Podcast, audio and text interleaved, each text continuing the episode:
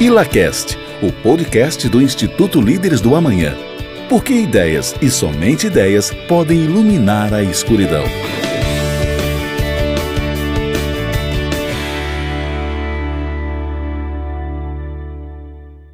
Sejam bem-vindos ao ILACAST, podcast do Instituto Líderes do Amanhã. Somos um instituto que tem a visão de ser referência na formação de jovens lideranças empresariais é, aqui do Espírito Santo. O Instituto tem valores sólidos como liberdade e responsabilidade individual. Meu nome é Vitor Bob, sou associado 3 do Instituto e, juntamente com Felipe Fernandes, vamos conduzir um bate-papo com o nosso convidado Lucas Correia. Seja bem-vindo, Felipe. Muito obrigado, Bobbio. Como dito, eu sou Felipe Fernandes, sou associado 2 do ILA e já emendo aqui fazendo também, dando as boas-vindas para o nosso convidado Lucas Correia. É um prazer tê-lo aqui conosco, Lucas, e gostaria que você se apresentasse um pouquinho para a gente também. Show. É, obrigado, Felipe. Obrigado, Vitor. É, eu agradeço o convite do Instituto Líderes do Amanhã. É, e é, eu sou, para quem não me conhece, sou comunicador social formado na PUC-RS aqui é, e cofundador do Instituto Atlantos. Uh, também sou diretor de comunicação do Instituto Liberdade e pesquisador, atualmente pesquisador do Labo, Laboratório de Política, Comportamento e Mídia, na, da PUC-SP, nos grupos de Filosofia Política e Comportamento Político. E antes de iniciar esse bate-papo, vale ressaltar que toda opinião dita aqui diz respeito a cada indivíduo presente e não emite, não é uma opinião do Instituto Líderes do Amanhã. Bom, o ILA promove diferentes atividades que compõem o ciclo de formação dos associados, e um desses exemplos é, é a leitura, é a leitura e estudo de livros. Discriminações e Disparidades é um dos livros do atual ciclo. Ele foi escrito pelo autor, economista, filósofo e tantas outras coisas mais, Thomas Sowell. A ideia aqui não é debater sobre essa obra, e sim sobre o conjunto literário do autor com o nosso convidado, que é especialista nesse tema. Ótimo, Felipe. Eu, particularmente, conheci o trabalho do Lucas por meio de um podcast do Tapa da Mão Invisível, onde ele abordava sobre um livro do Thomas Sowell também, Conflito de Visões. E ali também já trouxe uma série de insights, reflexões sobre o autor, sobre a atual sociedade e assim por diante. Eu acho que para a gente iniciar o bate-papo, nada melhor do que conhecer um pouquinho melhor da história do Lucas também, então, Lucas, gostaria que você contasse um pouco de como que você conheceu o Thomas Sowell, como que você passou admirado, o que que, o que, que chama tanta atenção nesse autor. Beleza. É, então, eu conheci o Sowell, uh, eu acho que em 2013, ou 2013 ou 2014, e o primeiro contato que eu tive com, com ele foi através de um vídeo no YouTube, né? Alguma, era alguma entrevista dele uh, antiga, né? Tem, tem vários vídeos antigos de entrevistas dele é, em programas é, americanos. E nesse naquele caso era alguma entrevista tratando do, da questão de disparidades de salário coisa e tal. E, e achei bastante interessante né uh, as coisas que ele trouxe ali a análise que ele trouxe. E depois disso eu acabei procurando um pouco sobre ele achando alguns artigos e também descobrindo que tinha um livro dele é, que estava traduzido, tinha tradução aqui no Brasil, é, uma tradução recente, que é Os Intelectuais e a Sociedade, é, um livro de 2009, se não me engano, dele, que teve uma tradução alguns anos depois aqui no Brasil. E daí comprei esse livro e, e foi assim, foi um divisor de águas assim na minha formação intelectual. É, nessa época eu ainda não tinha lido quase nada assim em profundidade né, sobre, sobre liberalismo ou sobre filosofia política. Uh, eu lembro que eu tinha começado a ler alguns autores, uh, como uh, o Friedrich Hayek, né, O Caminho da Servidão, alguma coisa do, do Ludwig von Mises, Ayn Rand também, e o Sou entrou também nesse, nesse, nessa leva aí de autores que eu fui conhecendo ao longo de 2014. Ótimo, Lucas. E para a gente continuar conhecendo um pouco do Sol, é, conta para a gente então um pouco da, de como ele inicia né, a trajetória dele e, e como que ele vai se desenrolando ali para construir a linha filosófica ao longo do tempo. Certo. É, o Soul ele tem uma história é, bem interessante e, de certa forma, daria para falar bastante aqui sobre, sobre a história dele, até porque é, ele tem uma, uma autobiografia publicada e ele também tem um outro trabalho que é um, é um, é um livro que é um conjunto de, de cartas né, que ele foi enviando e recebendo ao longo da vida dele, que ele trocou com várias pessoas também conhecidas, importantes, ou também não, né, alguns amigos, coisa e tal. E que também né, conta várias coisas interessantes da, da história dele. Uh, mas acho que a gente pode falar algumas questões é, gerais assim sobre a história dele. Uh, o Soul ele ele teve uma infância bem pobre, né? Ele nasceu numa família pobre. inclusive uh, inclusive ele foi adotado por uma tia avó, né? Porque a mãe dele não tinha condições, né, de cuidar dele. Ela já tinha outros filhos e o pai dele morreu um pouco antes de ele nascer. E então assim essa tia avó dele que tinha uma condição um pouquinho melhor ela tinha duas filhas, é, eles, elas acabaram ficando com ele e ele cresceu com, com essa tia-avó mais as duas filhas dela. Uh, então, assim, é, aos nove anos ele se mudou para o Harlem. Aliás, esqueci de falar, mas é, ele morava numa cidade interior, né, na Carolina do Norte, nos Estados Unidos. É, e aos nove anos ele se muda para o Harlem, né, Nova York. E, e aí tem, é engraçado, é, acho que foi por essa, não sei se foi exatamente nessa transição aí que ele fala que ele descobriu que existiam pessoas brancas, porque até então ele basicamente só tinha contato com, com pessoas negras da família e da região onde ele morava, né? Uh, mas então, assim, ele chega lá e, e uma das coisas que, uma das primeiras coisas que acontece nesse primeiro ano dele lá é que uh, um amigo, um, um, amigo da família, alguma coisa assim, é, introduz a ele uma biblioteca pública e então ele tem acesso, né, pela primeira vez, uh, a, a, a, conhecimento, né, uh, a livros. E, e, isso desperta nele uh, alguma coisa, principalmente porque, como ele era pobre, ele não tinha televisão em casa, não tinha nada, nada desse tipo. então, assim, não tinha muito com, com o que se entreter. E, e descobrindo essa biblioteca, ele começa a pegar esse gosto pela, pela leitura, né? E isso vai ajudar muito no desenvolvimento dele, né? Ainda quando jovem. Uh, inclusive, ele consegue entrar numa, numa das escolas mais... É, uma das melhores escolas públicas da época que tinha, né? Uh, lá nos Estados Unidos, lá em Nova York. E, enfim, ele tinha boas notas na, na escola, só que ele teve alguns problemas domésticos, né? E, inclusive, ele teve que largar a escola aos 17 anos. Uh, porém, mais tarde, quando ele volta, uh, ele consegue boas notas nos exames admissionais né, de universidades, também duas cartas de recomendação de dois professores dele, e dessa forma ele consegue entrar na universidade, consegue entrar em Harvard, né? E então lá ele se forma em economia. E mais tarde, então, ele, ele vai continuar a formação acadêmica dele, né? Se forma, ele, ele obtém um mestrado, também obtém um doutorado é, na Universidade de Chicago, e na Universidade de Chicago vai ser também um grande momento assim muito importante né, na, na carreira dele, porque ele fala que na Universidade de Chicago ele tinha que realmente é, o que importava na Universidade de Chicago, né, né, nos economistas de Chicago, era realmente uh, os fatos e apresentar suas ideias baseada nos fatos, né? Não, não, adiantava tu simplesmente ter ideias malucas se tu não conseguisse provar aquilo ali, não adiantava nada, né? Tu não, é, tu não convencia ninguém lá dessa, dessa forma. Tu tinha que realmente é, colher dados, fazer as análises e, e ser realmente convincente. E, e, isso é uma coisa que vai marcar, vai marcar na história dele também. Uh, até porque, uh, na juventude dele, uh, ou no início da carreira acadêmica dele, ele fala que ele era um marxista, né? Então, ele era um cara de esquerda, marxista, só que mesmo assim ele fala que ele se importava muito com os fatos, e, e por isso, né, essa, essa coisa dele se importar com os fatos, daí estar na Universidade de Chicago, e lá as pessoas, elas não ligam assim para muito para tua inclinação ideológica, mas sim com, com fatos, tem que saber defender a tua tese baseada né, na realidade.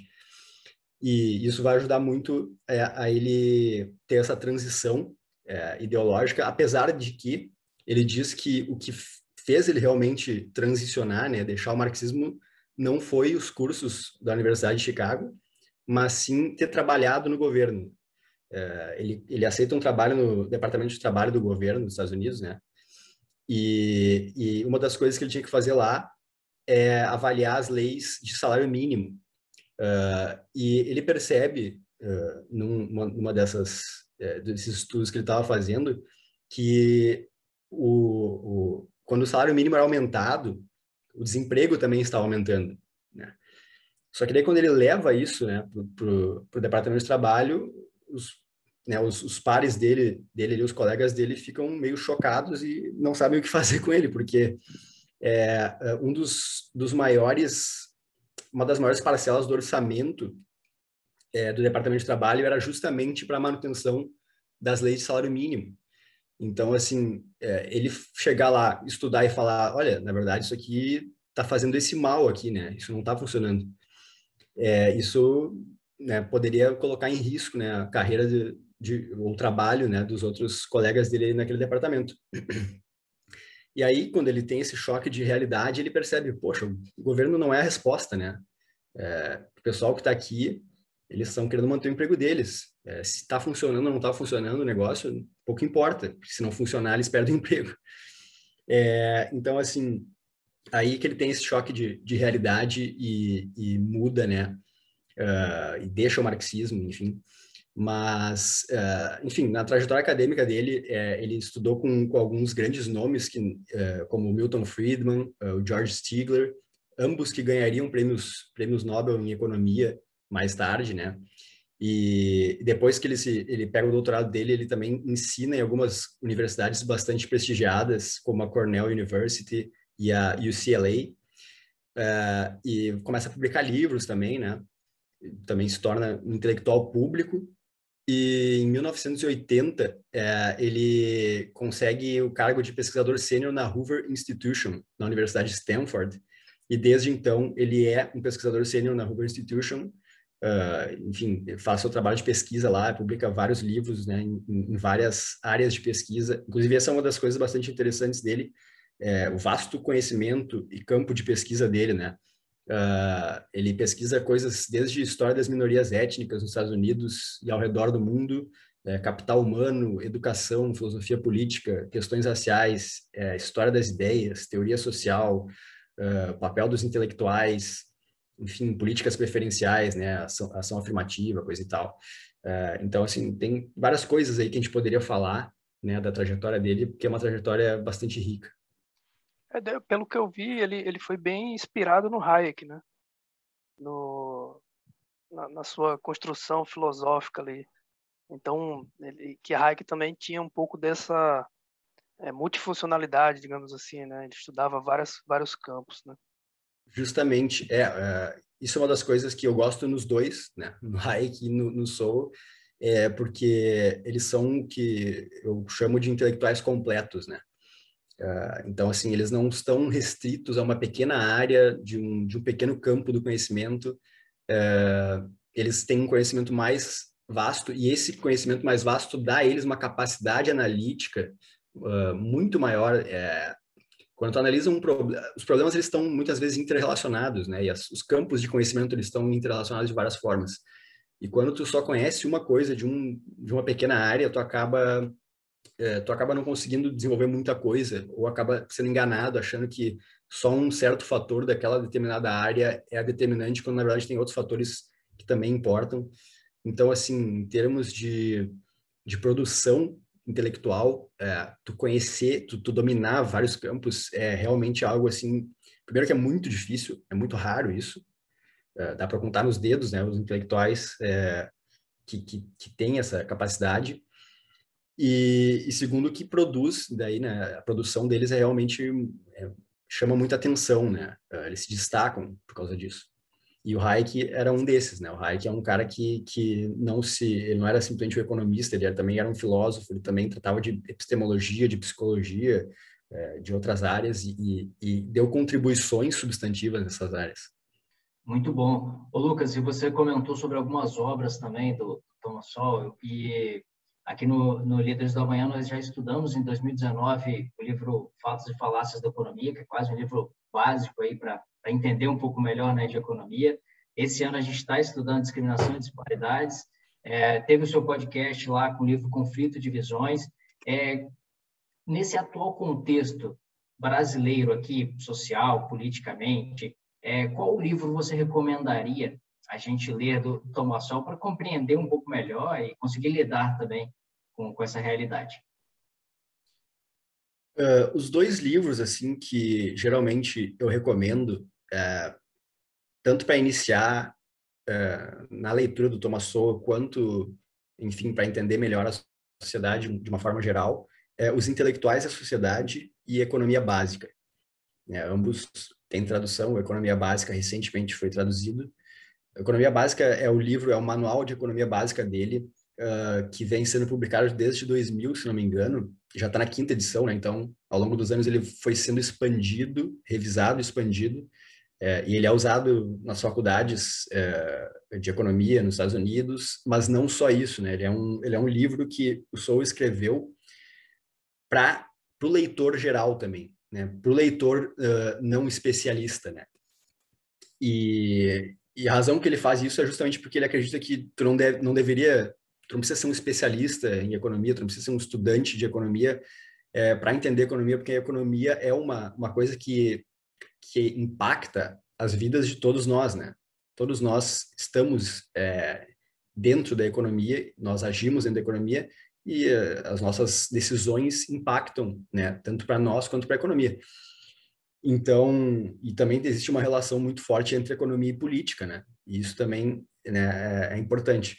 Então, assim, ele escreve esse livro pensando isso, e dessa forma ele escreve um livro, um manual de economia uh, básica, que não tem nenhum gráfico, né? não tem é, nenhuma. Ele realmente é, é por texto o livro, e é uma linguagem bastante acessível. Né? Ele tenta não usar uma linguagem muito obscura, uma linguagem muito técnica, que só um economista vai olhar aquilo e vai entender.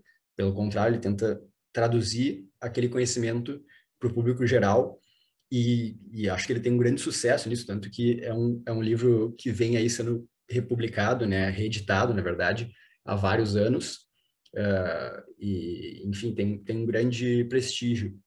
Então, assim, para entender economia, realmente é, é um livro, assim, uh, muito bom. É um livro também vasto, né, ele, é um livro que... Aqui ele foi publicado em dois volumes, né, porque eles... Acho que para diminuir o tamanho do livro, né, como era, tem umas 600 páginas, eles publicaram em dois volumes. E, enfim, ali tem todo o básico de economia e, e as ferramentas básicas para tu entender economia, né? Não só para te sair daquela leitura conseguindo fazer análises. É, então, é um livro que eu, que eu recomendo sempre e que não, não seria exceção aqui no caso do Brasil, bem pelo contrário, a gente... O Brasil parece que começou a engatinhar em questões econômicas muito recentemente, né? Uh, até há pouco tempo existia uma visão hegemônica em relação à economia e, e isso estava tanto na, na, mídia quanto nos governos, né, de qualquer lado, né? Nossos governos sempre tiveram uma visão muito semelhante em economia, não importa de, de quem fosse o governo. E então, assim, é um livro que, que cabe bastante aqui para o Brasil. E Os Intelectuais da Sociedade também, que, que é um livro que, também como ele é um dos mais recentes dele, uh, ele também uh, expõe ali uma série de conceitos que ele desenvolveu ao longo da obra dele. Então, ele serve como também uma introdução à obra dele, apesar de ser uma introdução aprofundada, digamos assim, porque é um livro grande, mas serve uma introdução no sentido de que ali ele vai é, expor vários conceitos que ele, que ele desenvolveu ao longo do tempo na obra dele, uh, que ajudam muito a entender como funciona a sociedade, né? Questões relacionadas a conhecimento, questões relacionadas ao papel dos intelectuais, enfim, uma série de questões econômicas também tem um capítulo sobre economia, é, questões relacionadas a conflitos entre países, né, guerras, coisa e tal, é, é bastante vasto. Assim. Muito bom. E Lucas, nessa essa pegada aí, né, o, o Soil ele ele é considerado como um, um frasista, né? Então ele consegue de fato dar uma sumarizada ali em, muitos conceitos, né? E muitas vezes o pessoal pega alguns conceitos dele e acaba né, é, replicando isso e a, e a, coisa vai andando. Né? Mas eu queria que você falasse para a gente um pouco do que é que você entende que são é, os principais conceitos entregues pelo Sol ali dentro dessa, desses, dessas obras, talvez você comentou outra que tem ali chamado a atenção, né? E como que isso também, de certa forma, acaba virando a opinião dele contra esses sistemas econômicos como socialismo, por exemplo. Certo. É, então, é, o Sou, ele, ao longo da, é, da produção intelectual dele, ele foi desenvolvendo uma série de conceitos, é, alguns próprios, alguns que, que, já existem na economia, né? É, e a gente poderia falar aqui sobre, sobre alguns deles, né? Eu vou, vou citar alguns que eu acho que são importantes. É, o conceito de trade-off é, no trabalho da economia dele é extremamente importante e, e é uma coisa que, que falta demais é, no debate público, especialmente né, no que se relaciona à política no Brasil. Uh, uh, o que, que, seria o conceito esse de trade-off? O trade-off ele é como se fosse são como se fossem contrapartidas. É, o que, que ele quer dizer com isso? Ele fala que na economia não existem soluções categóricas, né? Tu não pode simplesmente magicamente solucionar alguma coisa. Tu não pode passar uma lei que vai vai simplesmente produzir alguma coisa para todo mundo e todo mundo né, vai resolver aquele problema. Não é assim que acontece né, na economia e na realidade. E, e então ele fala que, o que a gente tem né, disponível são esses trade-offs. Nós podemos fazer escolhas e dependendo da escolha que a gente fizer, a gente vai ter um benefício e vai ter um contra também. E a gente pode adaptar isso de várias formas, mas a gente tem que entender que existem trade-offs. É, vocês falaram que já estudaram também a, a, a lei do, do Bastiat, né? O Bastiat é um cara que fala do que se vê e o que não se vê. E é, é acho que a essência dessa questão do trade-off é justamente isso que o Bastiat falava do que se vê e o que não se vê na economia, né? Então, uh, muitas coisas as pessoas acham que podem fazer que, que, enfim, questão de, sei lá, inflação, né? A pessoa vai lá, não, vamos imprimir dinheiro, porque daí todo mundo vai ficar mais rico. É, o que tu não vê é que os preços depois vão subir. Daí as pessoas demoram muito para ligar uma coisa a outra, né? E aqui no Brasil a gente foi vítima disso por, né, em várias, é, várias ocasiões, né? Inclusive recentemente na nossa história. É, então, assim, é, esse conceito de trade-off dele é, é uma coisa que vai aparecer muito na obra dele, principalmente né, nas obras de economia, e que, que é bastante importante. É, então, assim, essa contraposição entre contrapartidas e soluções. Né? Não existem soluções na economia, existem só contrapartidas, só trade-offs. Uh, outras questões que ele vai colocar são também a importância dos incentivos né, nos, nas organizações é, econômicas e políticas. Uh, então, assim, é, existem na retórica política se foca muito nas intenções, nas disposições, né? Não, eu quero mudar isso, eu quero melhorar tal coisa, né? Vamos resolver não sei o quê. E, e, e, as pessoas não entendem que não basta ter disposição, não basta ter boa intenção, tem que entender quais são os incentivos gerados a partir das políticas que, que são implementadas, né? Uh, Milton Friedman, um cara que falava muito sobre isso também, e isso também é uma coisa que vai ser presente na obra do Soul, que ele trabalha de uma maneira também muito legal. Uh, uma outra coisa na, na, obra dele, que daí é bastante, uh, eu acho que é uma coisa assim, é um conceito bem dele, né? Ele que cria esse conceito é, é o papel das visões ou o conceito das visões. Esse conceito de visões dele é, um, é uma coisa que também vai permear a obra dele, uh, tanto na filosofia política quanto né, em, em livros uh, em que ele faz análises econômicas. E então assim ele tem esse conceito das visões, que essas visões eles, elas seriam uh, as nossas pressuposições que antecedem é, as nossas análises. Tem muitas coisas que a gente já toma como certo antes de começar a analisar. É, e ele desenvolve isso principalmente no Conflito de Visões, né? Que é o livro de filosofia política dele, onde ele trata das duas principais visões que ele fala, né, que existem. E, e, essas visões elas têm muito a ver com a natureza do homem, né, de como a gente enxerga o homem, os potenciais do homem, as habilidades do homem, né? E também em, em relação à sociedade, né? É, qual, a nossa, qual a nossa visão em relação à sociedade? Se ela é uma visão mais utópica ou se ela é uma visão mais realista? É, então, assim, essa questão uh, do papel das visões é uma coisa que vai ser muito importante na obra dele, que é um conceito bastante original dele. Uh, enfim, algumas outras coisas que a gente poderia trazer também, é, as análises da cultura dele também são muito legais. Tem, tem alguns livros que tratam de cultura e, e ele desenvolve bastante o conceito também de capital humano, que ele pega de um, de um outro economista, né? É, então, assim, o papel da cultura prática e o papel do capital humano no desenvolvimento dos grupos é, é bastante interessante o trabalho dele. É, eu acho que acho que essas questões assim para iniciar são, são questões bastante interessantes. Quanto é, a questão de como ele vê o, né, é, o sistema econômico, por exemplo, do socialismo, né, que é uma coisa que é, aqui na América Latina tem um grande apelo ainda, né? Ele fala que o socialismo ele tem um histórico tão fracassado que só mesmo um intelectual conseguiria defender o socialismo. E, e, e é engraçado porque essa frase dele também é, é, também carrega muito do que do trabalho dele sobre os intelectuais, né? Porque ele tem um trabalho sobre os papel dos intelectuais. E o que, que ele quer dizer com isso? O socialismo tem um histórico tão ruim, tão fracassado que só um intelectual consegue defender. O que ele quer dizer com isso? Ele quer dizer que uh, no trabalho do intelectual, uh, o, como o trabalho do intelectual ele começa e acaba com ideias, ele não precisa botar em prática. Uh, então, assim, não precisa corresponder à realidade aquilo que ele pensa, né? Aquelas ideias que ele forma, aquelas teorias de gabinete, né, que, que a gente chama, elas não precisam é, é, corresponder à realidade, elas só precisam ter apelo. Uh, então, assim, e outra coisa, né? Os intelectuais, o intelectual, ele não é necessariamente mais sábio que os outros. Ele tem um poder intelectual maior, ele tem né, uma capacidade intelectual maior, mas essa capacidade intelectual pode ser usada para várias coisas diferentes. Inclusive, né, uma pessoa que tem uma capacidade, um poder intelectual maior, ele consegue defender é, de uma forma convincente, às vezes, ideias muito tortas, muito moralmente erradas, né? Que, que uh, se tu fosse colocar aí né, no debate uh, com pessoas comuns, as pessoas comuns iam falar, nossa, mas isso é um absurdo. E a pessoa comum não vai conseguir defender por que, que é um absurdo tão bem quanto o intelectual vai defender por que, que não, porque aquilo ali está certo, porque que eles deveriam fazer aquilo ali.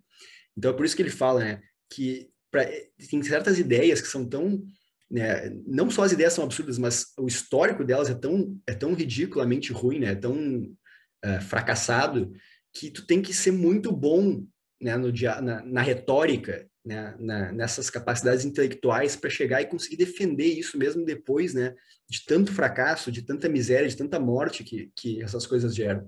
Então, eu, é, é, por essas razões que é tão legal ler o trabalho dele sobre os intelectuais, né, e aí os intelectuais da sociedade, que é o livro que a gente já falou, é, seria a dica nesse sentido. Fantástico, fantástico. É, não, baita explanação aí e isso traz um, um, uma reflexão também muito interessante. Né? Você comentou que ele escreve sobre cultura, sobre os intelectuais, sobre senso comum, sobre é, ele traz perspectiva de dados também, né? É, e aí, assim, uma pergunta, queria saber a sua opinião, assim, olhando, depois de conhecer bastante das obras dele, da linha filosófica, e comparando com, analisando, assim, o Brasil que a gente está vivendo hoje, o que, que mais te frustra, assim, o que, que mais te, te incomoda uh, no Brasil atualmente.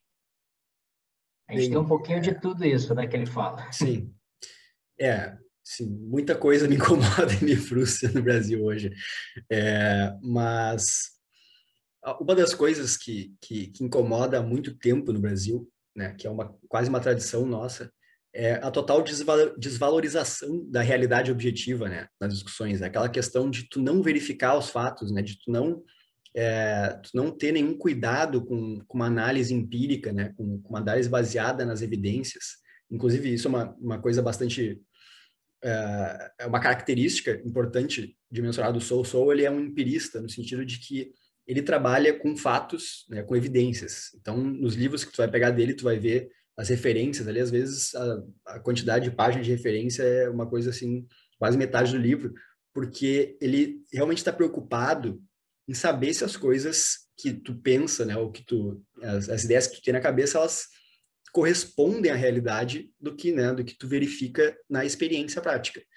É, e no Brasil a gente parece que não tem, não tem isso, né? É aquilo que a gente estava até comentando agora há pouco é, sobre as intenções serem mais importantes, né? A gente está preocupado em parecer bonzinho, em parecer legal, em parecer querer estar ao lado de, desse ou daquele, uh, e não em realmente verificar, tá, mas isso está funcionando? Isso adianta alguma coisa? Né? Qual, é a, é, qual é a consequência prática disso? a gente não tem essa, essa mentalidade aqui. Inclusive, isso é uma coisa que, tá, que permeia os cursos universitários, né? Inclusive em áreas, às vezes, como economia, né? Você vai ver muitos cursos aí que, basicamente, eles é, só estão focados em questões abstratas, né? Alguns, eu digo algumas cadeiras de alguns cursos, né? Digamos assim, né? Tipo, cadeiras como marxismo, né? E, e, e, uh, e relacionados, são, são, muitas vezes são coisas que só estão pensando em certas ideias, e não tem nenhuma preocupação em verificar uh, a realidade daquilo ali, né? Se aquilo ali na prática funciona ou não. Então, isso é uma das questões, né? Que está ligado também a outra questão, que é essa servidão ideológica, né? Que a gente tem aqui, uma, uma certa preguiça intelectual, né? Um, um problema de formação que a gente tem de... Há muito tempo, a gente... Uh, em várias áreas, em vários campos, né? Como o campo universitário, se pegou uma certa literatura e é basicamente aquilo ali que vale. A gente tem muito pouca, muita pouca abertura para uh, eh, as outras coisas. Muitas vezes nem aquela própria literatura as pessoas leem, né? Então, assim, uh, esses são alguns dos problemas uh, que, a gente, que a gente tem aqui no Brasil. Não, bacana. É por isso que no ILA a gente lê vários autores aí e diferentes obras desses, desses autores também e podemos concordar ou não com eles, né? Então, cada indivíduo acaba gerando e tendo sua própria opinião também. Aí, ainda nessa nessa toada aí, Lucas, é, eu acho que você acabou comentando aí do ponto de vista, é, digamos, do, do, da sociedade, como ela, a sociedade enxerga ali, ou como se ela, como se a, como que ela se posiciona, né, em relação a essas políticas e, enfim, e definições governamentais, digamos assim. Mas eu queria trazer agora para o aspecto do, da gente aqui, como líder empresarial, né, como que a gente, é, o que a gente precisa fazer, vamos dizer assim, né, para transformar de alguma forma o país, né, e o que é que e onde que o sol acaba é, também inspirando nesse aspecto, né, porque ele acaba de fato muitas vezes indo muito em cima da política, do, do, do governo propriamente dito, mas eu não é, queria que você trouxesse algum aspecto mais vinculado ao privado ali, ao mundo empresarial. É, bem, essa, essa é uma pergunta meio difícil, porque eu não, não sei se eu tenho base para sugerir alguma coisa né, em relação a, aos empresários aí, enfim. Mas se a gente pegar se pegar em termos de formação, né, do pessoal que participa dos grupos, né, é, é, então assim aí talvez eu acho que talvez eu possa fazer algum tipo de, de sugestão é, ou então relacionado também a um, a um certo tipo de, de comportamento, é, porque assim uma das coisas que, que a gente tem aqui no Brasil uh, e que não é não está só de um lado ou de outro é essa coisa de esperar por respostas fáceis, né? De, de, de achar que a gente vai ter respostas fáceis e prontas, né? Uh, então, assim, confiar muito em bordões e, e, e, achar que algumas coisas muito fáceis vão, eh, se a gente conseguir, sei lá, colocar na política, lá, colocar no governo, vai resolver os problemas do Brasil. E, e eu, eu acredito que os, o, o, trabalho do Soul ele demonstra muito claramente que não é assim que funciona a realidade, não é assim que funciona o mundo, uh, justamente também porque uh, eu já li, sei lá, 20 livros do, dele e ele não dá ele não dá respostas para as coisas no sentido assim, ele não ele não dá um, uma receita, ele não fala, ele não analisa as coisas e fala, tá, olha o que, que tem que fazer. Tem que fazer isso, ele não fala isso. O Soul ele é é, um cientista social no sentido mais clássico de, de é um cara que ele tenta descrever a realidade. Né? O trabalho dele é descrever a realidade, não é, é criar receita de bolo e, e fala, falar como é que as pessoas devem, né, como é que a sociedade deve se organizar. Ele nunca fala como a sociedade deve se organizar.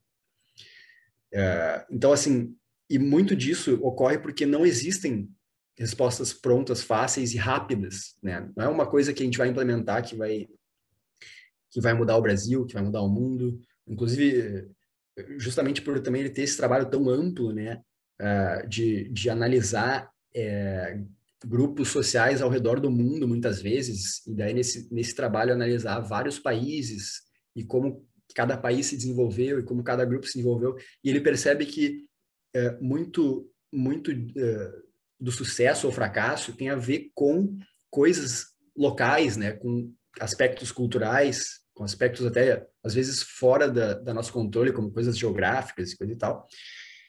E, então, assim, não adianta achar que, que vai ter um, um grande, uma grande solução para os nossos problemas, né?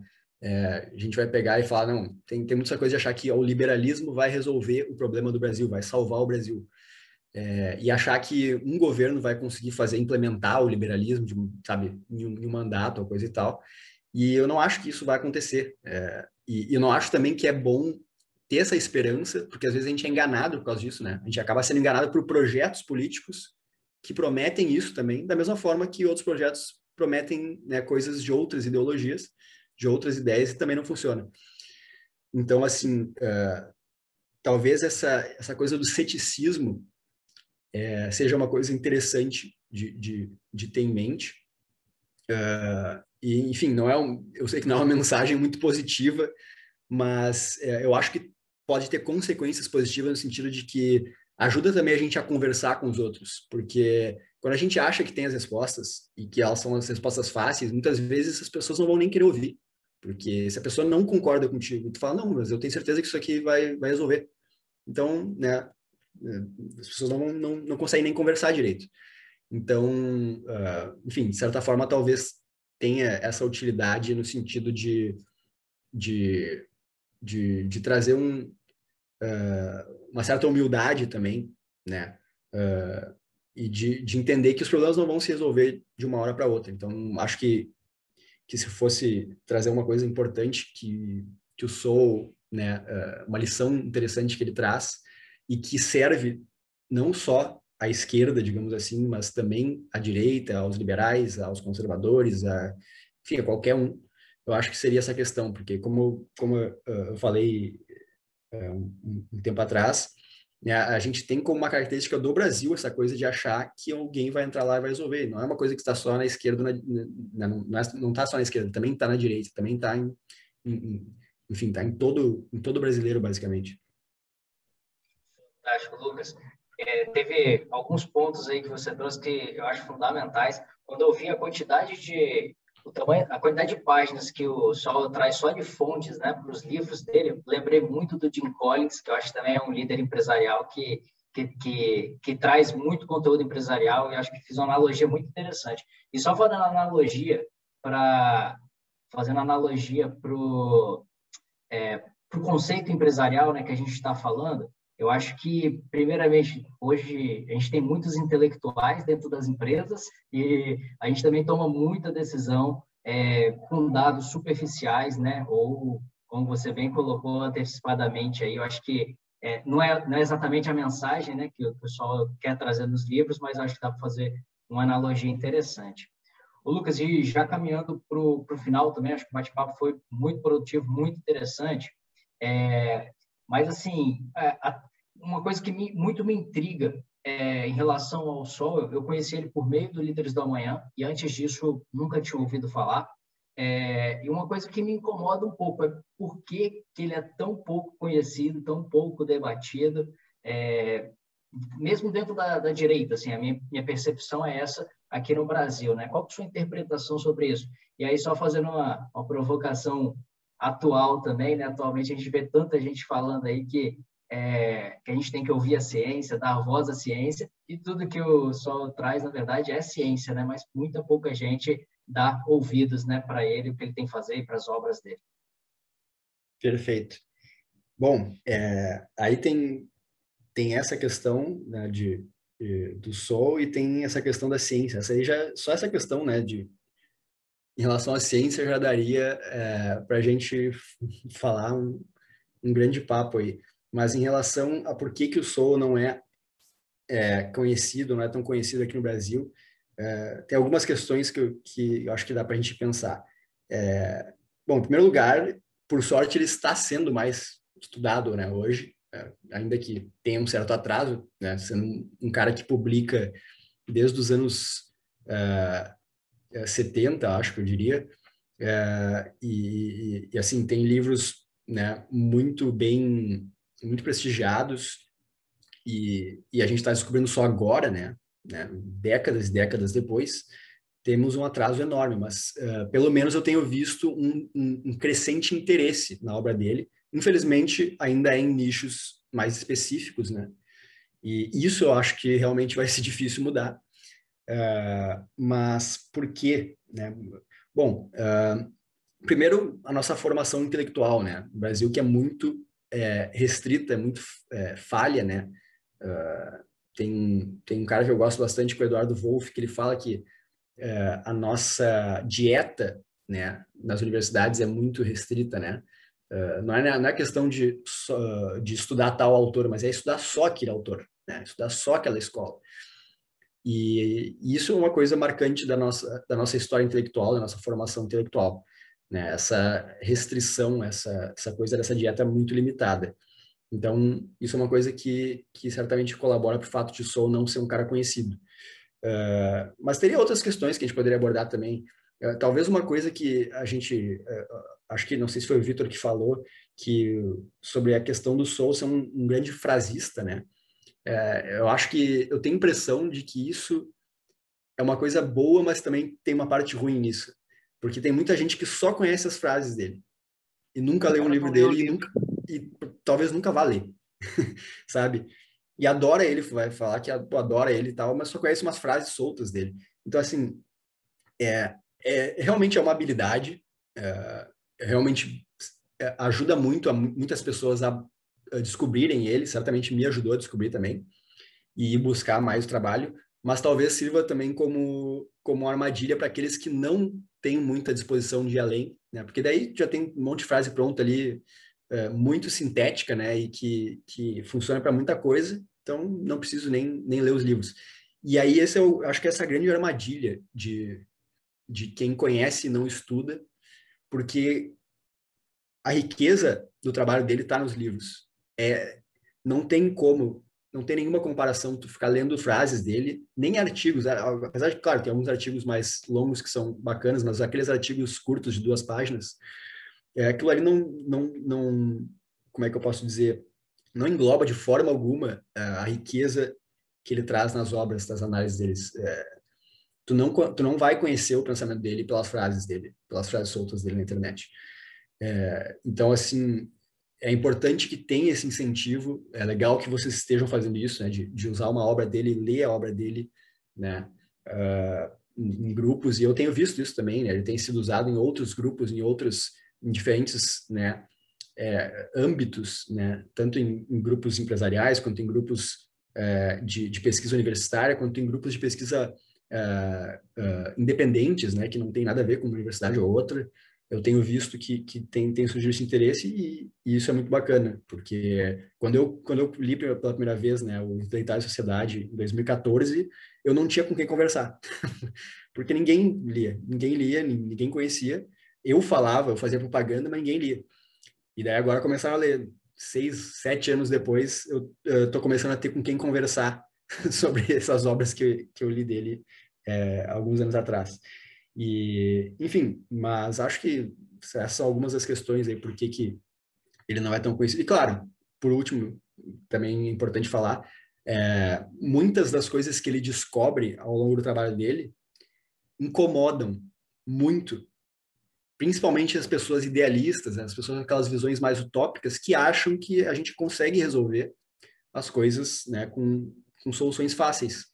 Uh, então, assim, é, isso é uma coisa que desagrada muito e, e, inclusive, é motivo de muita gente querer boicotar o trabalho dele, né? Justamente porque uh, ele foi lá, analisou a questão e falou, cara, isso aqui não funciona, eu estou te, te provando aqui por A mais B, fiz uma análise internacional, o mundo inteiro, e as pessoas não têm como argumentar com ele, então é melhor tu silenciar, entendeu? É melhor tu simplesmente finge que não existe. É, isso é uma coisa que acontece bastante nos Estados Unidos, né? Então, assim, mas, enfim, acho que essas são, são algumas das, das questões que, que fazem que ele seja pouco conhecido. Fantástico. Em alguma das entrevistas que ele deu, ele comenta né, que tudo isso que ele está refutando hoje, ele mesmo e outros autores já refutaram há 40, 30 anos atrás e continua refutando no, no próprio Discriminação e Disparidades, né, que é um livro de dois, foi lançado em 2018, uh, eh, ele, ele, ele aborda ali, ele analisa ali algumas questões que vieram à tona de novo no debate público em 2020, é, quando começou os protestos do Black Lives Matter nos Estados Unidos e se começou a utilizar uma série de, de manchetes ali, é, usando, uh, como é que eu posso dizer, uh, certas conclusões que tiraram de um estudo ou de outro que estavam equivocadas.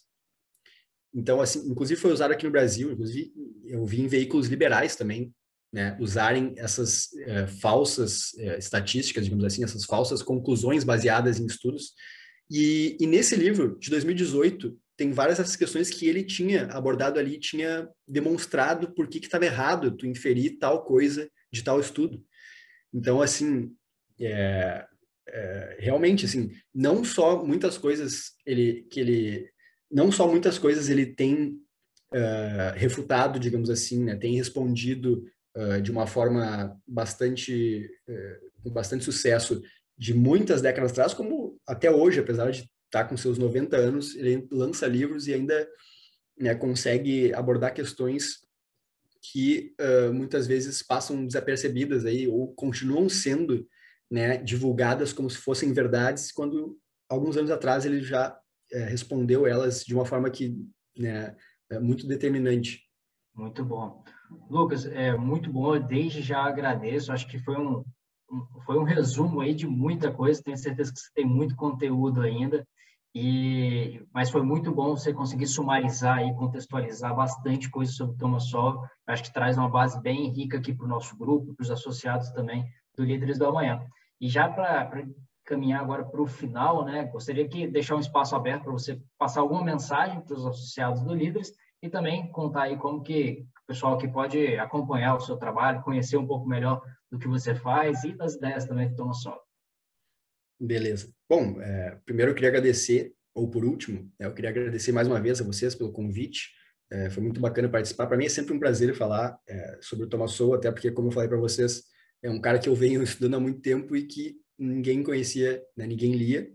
E agora que estão lendo, eu tenho com quem conversar mais sobre isso que é muito melhor, né? Isso é uma, uma coisa que ajuda muito, né? Quando tu tá lendo, tá realmente estudando alguma coisa, tu precisa ter com quem repartir aquilo ali, com quem discutir. Muitas vezes tu não entende bem alguma coisa ou tu tem uma certa opinião, tu quer ver se a outra pessoa teve a mesma percepção.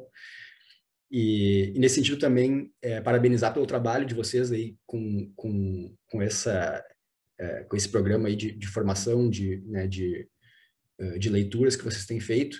Uh, acho que isso é extremamente importante uh, em, em, vários âmbitos aí do, do meio liberal e empresarial. Uh, eu acho que isso tem que, tem que ser assim realmente padrão, digamos assim, né, nesse tipo de iniciativa. acho que é uma coisa que falta muito no Brasil, né, essa coisa da formação. E, por sorte, também isso tem melhorado. Né? Eu tenho visto mais essas iniciativas surgindo, né? essa, essa preocupação realmente com a formação, não só com a militância ou com, né, com simplesmente querer é, implementar um, uma certa visão sem ter é, um estudo maior, né? Então, uh, bom, sobre canais, é, uh, no momento eu tenho usado só meu Instagram, né, para fazer conteúdo ali. Eu faço os conteúdos uh, uma frequência, acho que umas duas ou três vezes por semana. Eu faço alguns conteúdos ali e, e, trato ali de questões de filosofia política, falo muito do Thomas Sowell também, né, por, por, pesquisar bastante ele, falo bastante sobre dicotomia política, né, essa coisa de esquerda versus direita, coisa e tal. Uh, então, assim, quem quiser me seguir é arroba lucasdoc, arroba lucasdoc, né, doc, e, e ali eu publico conteúdos uh, com, com essa frequência.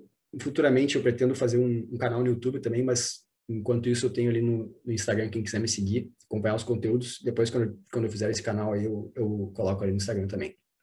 Bacana, Lucas. E aqui no Líderes também não é diferente. Você pode seguir é, nos nossos canais digitais. Então, a gente tem aqui nosso site, o Instagram, o blog da Gazeta, Facebook, YouTube, LinkedIn. Então, você pode, tem bastante conteúdo lá, discussão, vídeos e siga lá o Líderes e também o Lucas, né? Vale ressaltar aqui para finalizar que toda opinião dita ao longo do podcast é de integral responsabilidade de cada indivíduo, né? E não nenhuma opinião aqui diz respeito à opinião do Instituto. Perfeito, espero que tenham gostado um pouquinho desse conteúdo, tenham se interessado mais também pelo Toma Sol. Agradeço muito aí ao Lucas por ter aceitado o convite e muito obrigado também pela sua audiência. Até a próxima.